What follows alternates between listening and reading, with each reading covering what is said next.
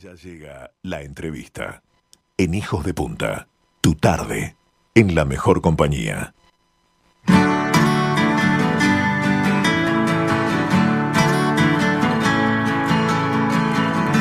Después del turno, no me esperen. Hoy no los pienso acompañar.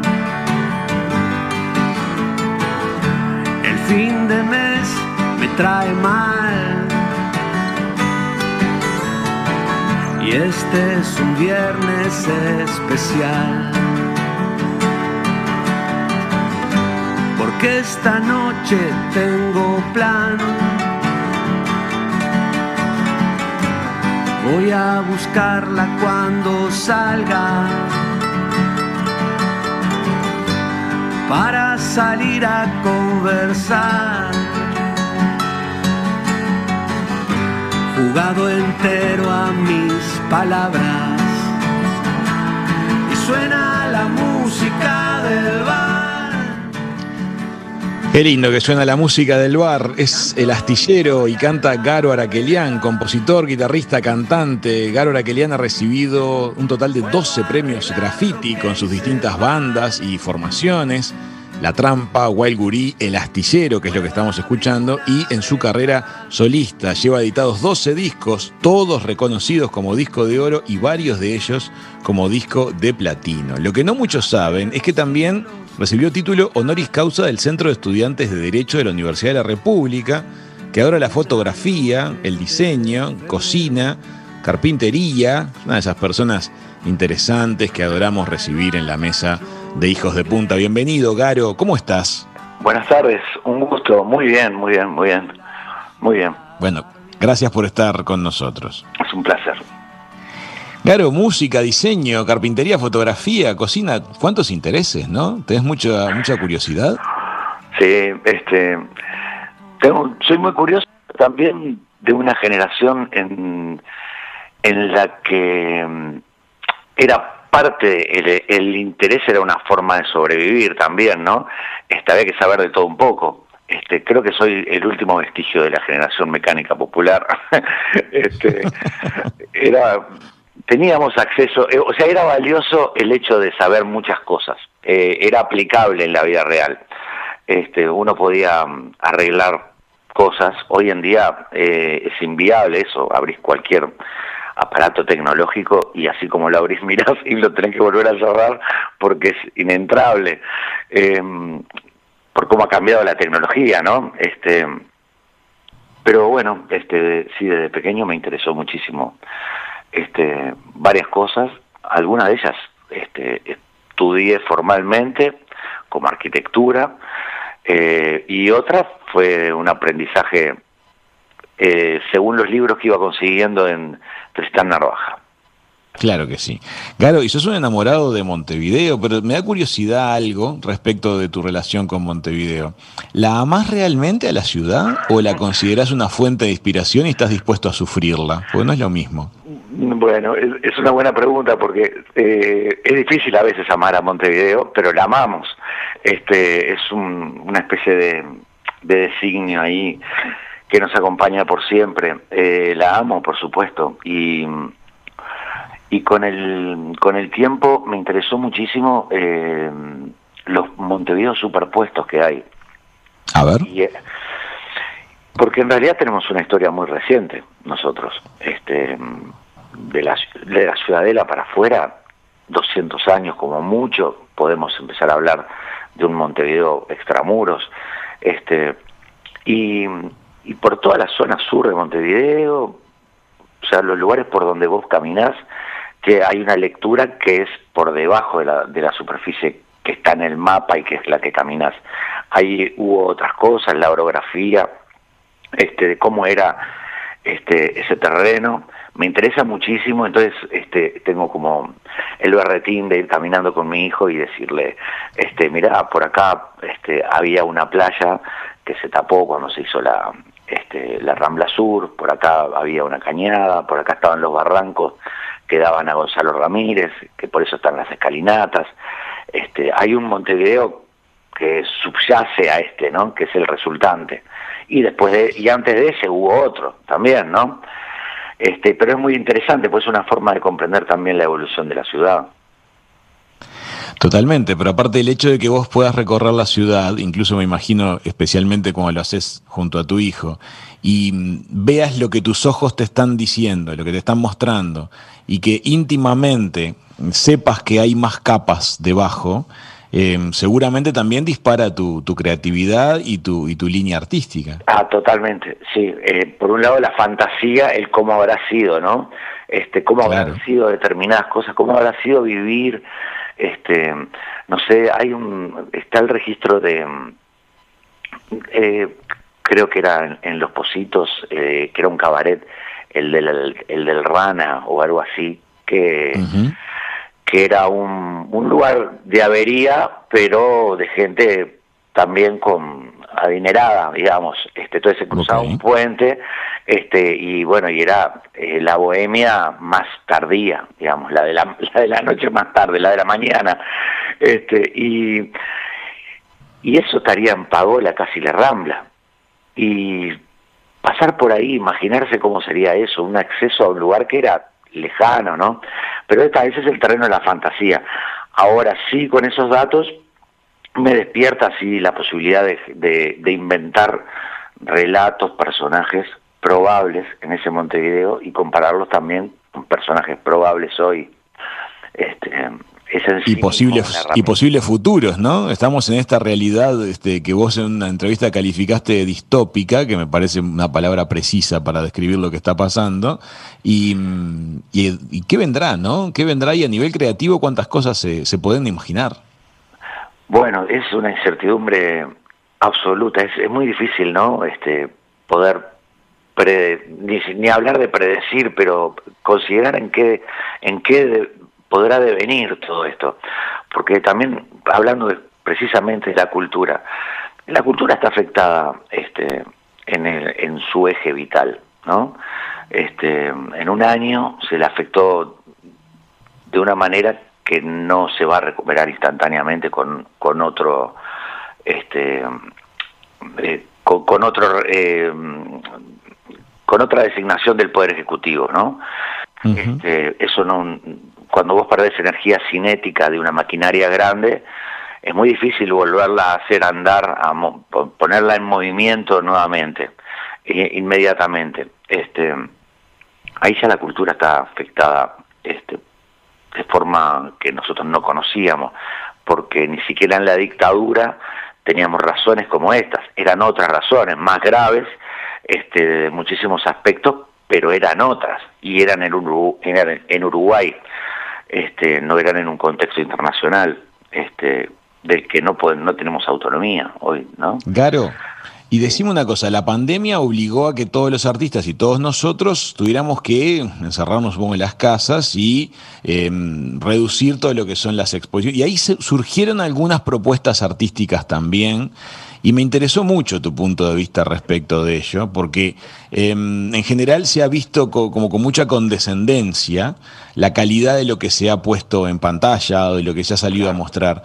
Y me ha gustado un poco tu mirada que, subió un poco la vara de la exigencia. ¿Vos qué pensás de lo que se ha producido en la pandemia? Bueno, eh, pienso varias cosas. Este, de repente, lo primero es eh, fue sintomático de una megalomanía ahí medio oculta ¿no? en el ambiente de, los artistas, este, de muchos artistas o músicos. Al tercer día de decretarse la pandemia, vos a mí me hace ruido que pienses que sos un producto eh, necesario y urgente para que la gente consuma y entonces eh, empezar a tener material de streaming para poder estar presente. Eso en primera instancia. Eh, segundo, justamente recurrir a esas herramientas eh, fue en contra de muchos de los derechos adquiridos por los, por, por, los músicos, que costó mucho tiempo, como por ejemplo los derechos de autor. Cuando, cuando vos participás de, un, de una transmisión en streaming, de la mayoría, no tenés ninguna devolución de tu por tu producto artístico, que en realidad es por la reproducción de tu obra. ¿no? Pues la lógica es que cuando se reproduce una obra tuya, este, se generan derechos de autor. Y, y bueno, y eso por voluntad propia de muchísimos colegas, este, fue despreciado, dejado de lado y se vuelven a escribir historias desde cero en cada crisis, este, con muchas cosas que no son convenientes para las partes más débiles, ¿no? Este, eso en, en algún sentido. Este, la calidad, como decías vos, también, pero la calidad tiene que ver con, con la urgencia. ¿Cuál es la urgencia de sentirnos este, eh, partícipes a distancia y tener un producto este, tampoco es una película de ciencia ficción que hay un comandante que está en Saturno y el otro está en, en fuera de la galaxia eh, y entonces es un evento en sí mismo. Apenas había empezado la pandemia, Montevideo es chiquito, eh, las canciones que eligieron son horribles, este, pero bueno, son todos temas muy personales, ¿no? Son este, son juicios también, de alguna manera que yo hago y que tienen que ver con la ética. Hay siempre una un posicionamiento que es político con respecto a la cultura, ¿no? Este, es muy difícil considerar la cultura sin estar posicionado políticamente. Con respecto a la cultura, digo políticamente, ¿no? Porque tiene un valor político. Ese punto me interesa mucho en, tu forma de ver las cosas. Em, ¿A ti te parece que el tema de Murga y de Candombe en Uruguay han estado un poco apadrinados, entre comillas, de más? Como que no ha quedado espacio para otros géneros, otras expresiones artísticas a la hora de ser consideradas como la identidad uruguaya. Bueno, este, Sí, quizá, no, no sé si no ha quedado lugar para otras eh, expresiones, pero sí creo que forman parte, este, el carnaval este, forma parte, es, es una decisión política de identidad, es un proyecto de identidad este, de la izquierda, ¿no? Eh, y de alguna manera se lo ha subvencionado para tener esa categoría y cuando los términos de la cultura son de oferta y demanda en la vida real y hay parte de la cultura que se subvenciona, lo que sucede es que quedamos en igual en desigualdad de condiciones en esto que es eh, no el éxito, sino hacer trazables los proyectos. Eh, cuando uno va a organizar un recital en un teatro de verano y tiene que, que pagar el vallado, los policías, los bomberos, este, el troquelado, agado, etcétera. Y, por ejemplo, Carnaval está exento de todo eso, por supuesto que es desigual porque hay un beneficio que es ya empezás ganando. Este, que me gustaría subir la vara, no, no bajarla, ¿no? me parece que es un logro de la corporación carnavalera, este, porque tiene mucha entrada política, ¿no? Este, han logrado tener cuñas en esa superficie institucional a la que muchas otras expresiones culturales no pueden, como por ejemplo el rock. Este, por ejemplo. Sí. Em, bien, bien. Estábamos escuchando hace unos minutos eh, a tu voz junto a los chicos de El Astillero, trío de guitarras. Em, algo muy lindo, porque a fin de cuentas, guitarras acústicas, ustedes van a poder ir de pronto ahora a tocar en vivo y darle a la gente lo que la gente recibió en la, en la versión de estudio, de alguna manera. Em, a ti, ¿Qué te hace sentir estar con guitarras acústicas después de haber sido durante años miembro de, de, La Trampa y de saber que cada rasgueo tuyo eh, emitía la potencia sonora de una banda de rock como, como fue La Trampa? Bueno, es como ponerse en contacto con, con otra energía, digamos, este, es como estar montado en otra energía, este, y suceden cosas muy diferentes, ¿no?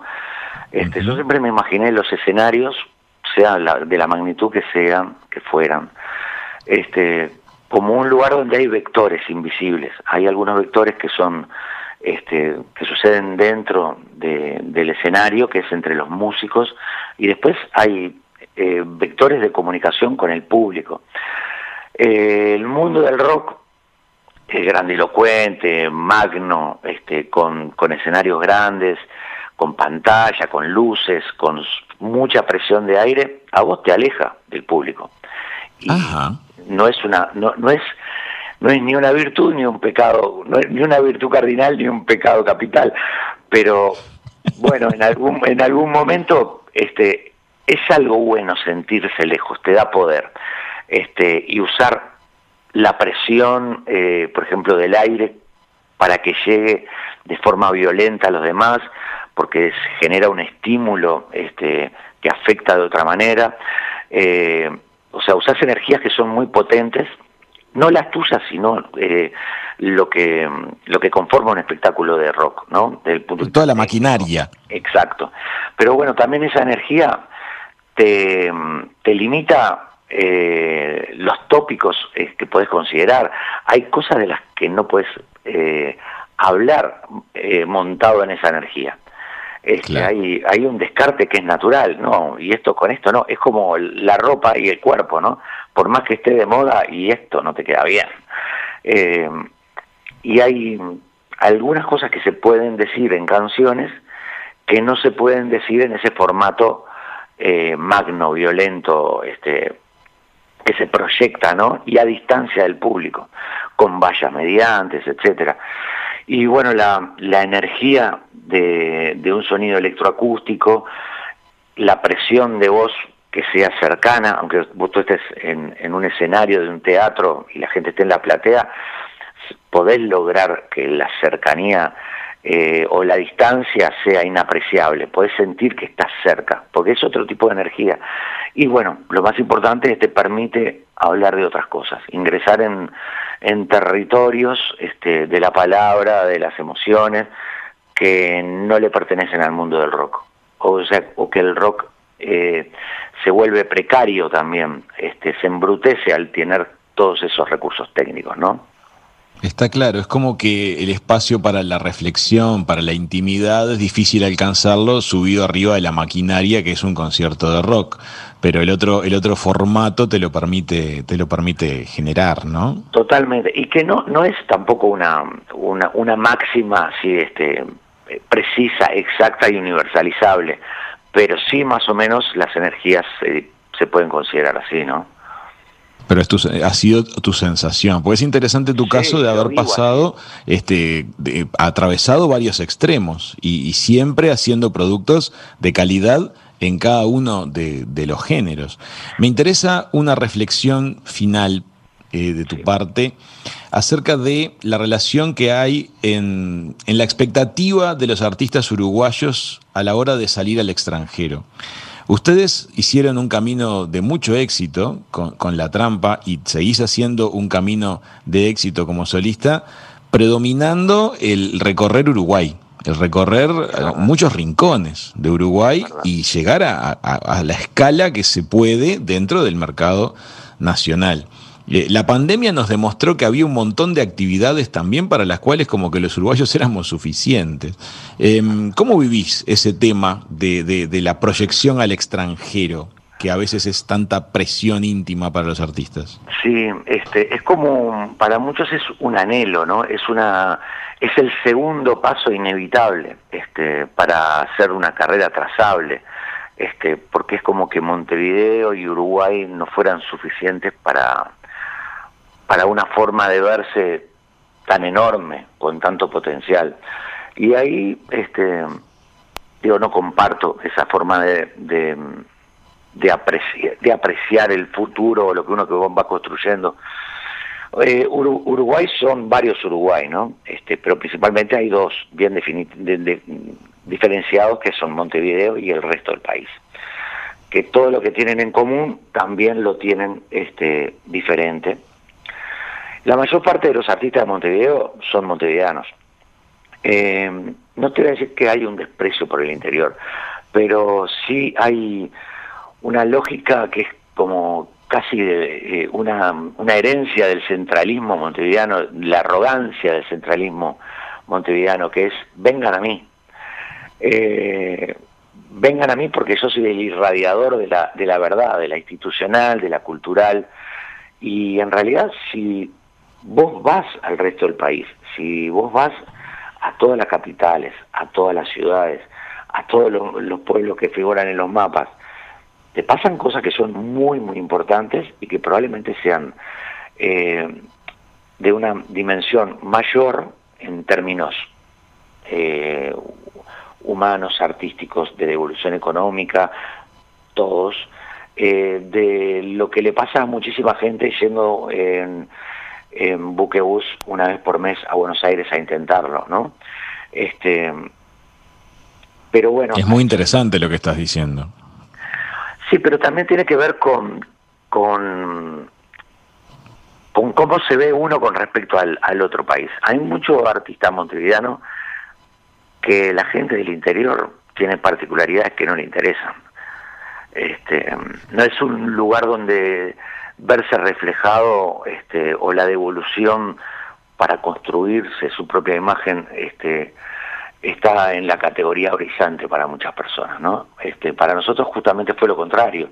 La trampa tocó una sola vez afuera del país, este, que tocamos en el oeste de Buenos Aires, y fue mm, suficiente razón como para decir nuestra, nuestro camino, nuestra historia está en Uruguay.